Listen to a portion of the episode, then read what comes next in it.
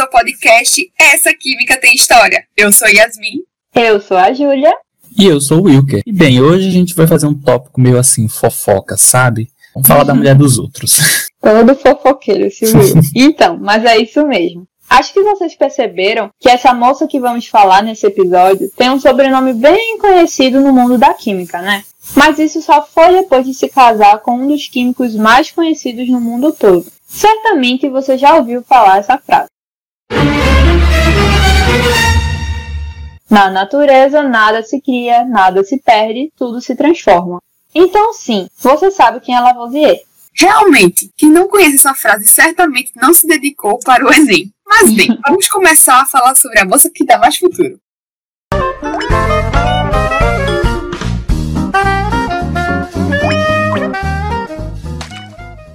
Isso mesmo, Yasmin. Nossa heroína não nasceu com um sobrenome famoso, não. Mas o sobrenome dela era bem chique. Repara só. Marianne Pierrette Pose. Ela nasceu em 20 de janeiro de 1758, no Loire, uma província da França.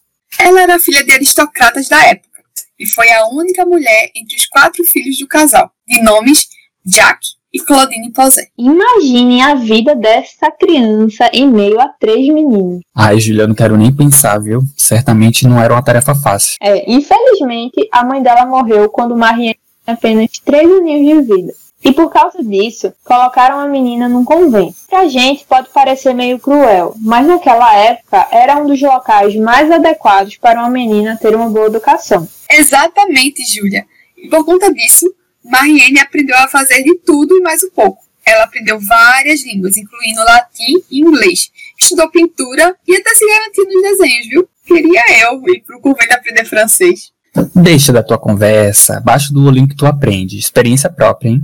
Não, gente, peraí. Não é publi não, tá? Mas se quiser patrocinar a gente, Duolingo, tamo junto, viu? Voltando à nossa musa, ela aprendeu um bocado com as freiras, né? Com 14 anos, ela já podia debutar. O que, que é isso? Debutar é iniciar sua trajetória como dama na sociedade da época. Tanto que o pai dela arranjou o casamento com Antoine Laurent de Lavoisier, realizado em 6 de dezembro de 1771. Tão novinha, né, gente? Eu com 14 anos só tinha 14 anos. Lamentavelmente, naquela época, era aceitável uma criança de 14 anos se casar com um adulto formado, de 29 anos e exercer seu papel doméstico de esposa. Não só naquela época, né? Como hoje em dia também. O Brasil, por exemplo, ocupa o quarto lugar no ranking mundial de casamentos infantis. Mas enfim, vamos continuar essa história. Como Marianne era uma menina extremamente inteligente e dedicada, ela logo se interessou pelo hobby científico do marido. Teve aulas de química com alguns companheiros de Lavoisier e logo se inteirou sobre todo o assunto. E aí, devido à educação que ela recebeu no convento, juntamente com suas habilidades próprias, ela passou a observar e relatar através de desenhos e pinturas belíssimas as pesquisas do seu marido e do grupo. Marianne também passou a traduzir os artigos de Lavoisier do francês para o inglês. Vale ressaltar que o queridíssimo Lavoisier se recusava a aprender inglês. Ah, meu Deus, macho hétero já era hétero desde Pois é. E um dos artigos mais importantes já traduzidos por ela foi o Teoria do Flogisto, do cientista irlandês, químico e também geólogo Richard Kirwan. Flogisto? O que, que é isso, hein? Ih, não, vamos lá, calma, tá por fora, né? Eu acho que não me dediquei suficiente pro Enem. Mas calma, calma, relaxa que vamos explicar tudinho aqui. Flogisto era o nome dado a um suposto elemento que estava presente em compostos inflamáveis e que era liberado durante a combustão. Ele era algo impossível de medir com precisão e dava aos elementos que queimavam propriedades complicadas de prever, o que só confundia os pensadores da época e deixava a química meio sem sentido, sabe? Exatamente, menina. E Lavoisier, juntamente com sua esposa maravilhosa, criticou todas essas noções e mostrou que os elementos, quando queimam, correspondem sim a variações mensuráveis e imprevisíveis. E foi a partir dessa época que eles dois, juntos, e mais uma cambada de cientistas, colaboraram entre si e desenvolveram uma nomenclatura mais organizada para as substâncias químicas e seus compostos conhecidos naquela época. Poxa, então se não fosse pela Marianne, que traduzia e ilustrava e editava todas as ideias de Lavoisier, provavelmente esses grupos de pesquisa nem se manteriam por muito tempo assim, né? Já que era ela quem organizava tudo. E mais uma vez ela faz tudo, gente. é, pode ser que sim. Já que a ciência na época era muito elitista e prioritariamente inglesa. E ela ainda ajudou quando Lavoisier publicou o primeiro texto de química moderna, em 1789, intitulado como Tratado Elemental da Química. Nele, ele detalhou os 23 elementos conhecidos como base de todas as reações químicas. Marienne, com seus talentos, realizou as gravuras em cobre desta obra, além das pinturas e aquarelas. Uma curiosidade sobre eles, Julia e Wilk, eles também realizavam trabalhos científicos sobre alimentos. Naquela época, Marienne e Lavoisier já consideravam que os alimentos eram os verdadeiros combustíveis no processo de reposição de energia. Vocês sabiam disso? Não, não. Não, não. Tô passado, chocado. Pois é.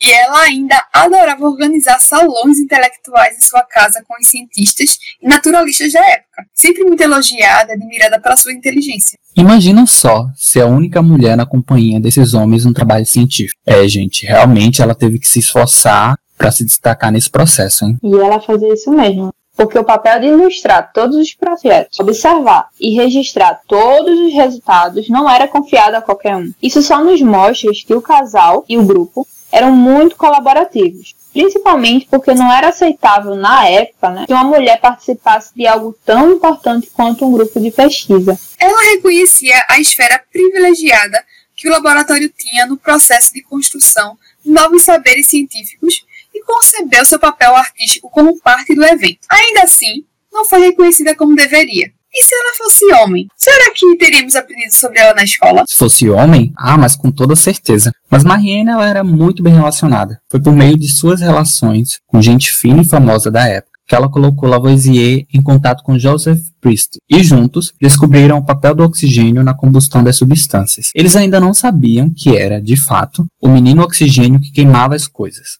mas sabiam que era um elemento. Já foi um avanço e tanto para aquela época. E as contribuições de Marianne estão divididas historicamente em três grandes áreas: as traduções, as criações gráficas e a editoração. Como editora, concentrou-se em organizar um conjunto de memórias do trabalho do marido, com a extensa descrição de todos os trabalhos na área de química e física do casal. Mas ela, que não é besta nem nada, colocou-se muito justamente como coautora. Infelizmente, pessoal, com a Revolução Francesa, Marianne começou a passar por momentos muito difíceis. Durante a fase Reinado do Terror, em 1793, Lavoisier foi acusado de traição. A gente fala muito dele como cientista, mas seus ganhos vinham de seu trabalho como administrador da fazenda francesa na época. É como se fosse uma receita federal, só que bem piorada e sem muitos escrúpulos. Já naquela época não dava para viver de ciência. E aí, em 28 de novembro desse mesmo ano, ele foi detido e encarcerado. Marianne, como esposa dedicada e apaixonada que era, o visitava regularmente e tentava, sem sucesso, defendê-lo diante de seus acusadores, falando com as pessoas influentes da época. Argumentava sobre a importância dos seus trabalhos científicos, do seu marido, e de como isso iria mostrar ainda mais a França para o mundo. Entretanto, todas as tentativas foram inúteis. Em 8 de maio de 1794, Antoine foi executado em Paris. No mesmo dia, inclusive, o pai de Marianne também foi executado. Ela própria chegou a passar também um tempo na prisão e teve todos os bens confiscados. Após a morte de Antoine, ela continuou a trabalhar para coletar todos os seus resultados e, como não encontrou nenhum editor interessado, publicou-os ela mesma em 1803. Felizmente ou não, a fila andou para a cientista encantadora. Ela se casou novamente com Benjamin Thompson, cientista inglês e conde de Hanford. No entanto, a relação deles nunca foi a mesma que ela tinha com Lavoisier. Ele nunca a convidou para colaborar com ele. E, por conta dessas desavenças, eles acabaram se divorciando. Vale ressaltar que Hanford discordava da teoria do flogisto, aquela que Lavoisier ajudou a conceber. Inclusive, foi o próprio Hanford que conseguiu provar que a teoria estava errada que não existia elemento algum que correspondesse ao calor propriamente dito. Até a sua morte, Marianne continuou recebendo cientistas e naturalistas em sua casa, mas ela ainda sentia falta de seu falecido primeiro marido. Em 1803, publicou um livro intitulado Memoir de Schmidt, concedendo a autoria a Lavoisier.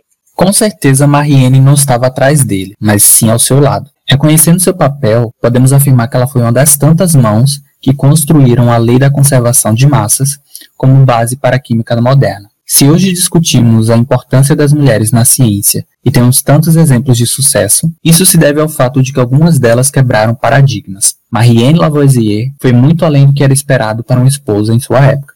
Tanto que em 1778, o pintor Jacques-Louis David entregou um retrato de corpo inteiro de Lavoisier e sua esposa. O casal foi retratado com Marianne repousando suavemente sobre os ombros do marido, em uma pose doméstica familiar, mas seu braço direito estava voltado para a mesa, reforçando a mão de Lavoisier, que segurava uma pena. Sem dúvida alguma, pintar um quadro com a esposa não era comum para a época de Lavoisier, em que víamos cientistas retratados sozinhos, como se fossem grandes gênios detentores de todo o conhecimento da época.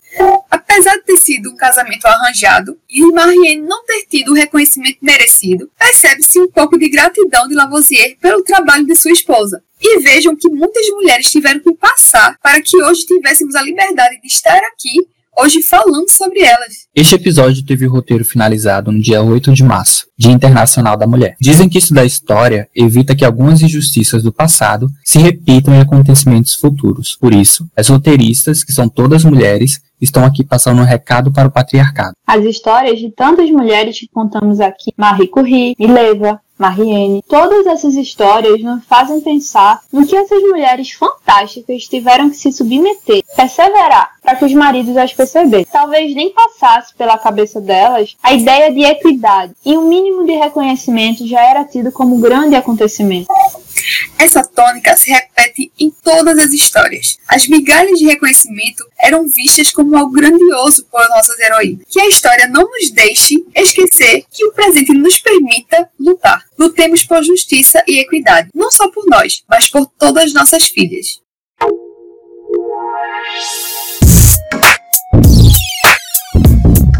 Nosso episódio de hoje fica por aqui. Não deixem de nos seguir nas redes sociais. Até a próxima, pessoal. Tchau. Tchau. Este foi o Esta Química Tem História. Para acompanhar os próximos episódios, assine o feed do podcast no seu aplicativo preferido. Estamos no Spotify e no Anchor. Para entrar em contato, siga a gente nas redes sociais. Nosso arroba é arroba petquímicaufpe. Este episódio teve locução de Júlia Araújo, Yasmin Melo e Wilker Tavares. O roteiro foi de Brenda Marinho, Celina Nunes, Giovana Campos e Janaína Versiani, com edição de textos de Leonardo Aquino. Já a pesquisa ficou a cargo de Joyce Francini, Wellen Serafim, Arthur Falcão e Samantha Dantas. A edição de som foi feita por Sayonara Oliveira, José Guilherme e Gustavo Xavier. Toda a parte de identidade visual e divulgação é feita por Vinícius Firmino e pela Yasmin Mello. Esperamos que vocês tenham gostado do programa de hoje e até a próxima!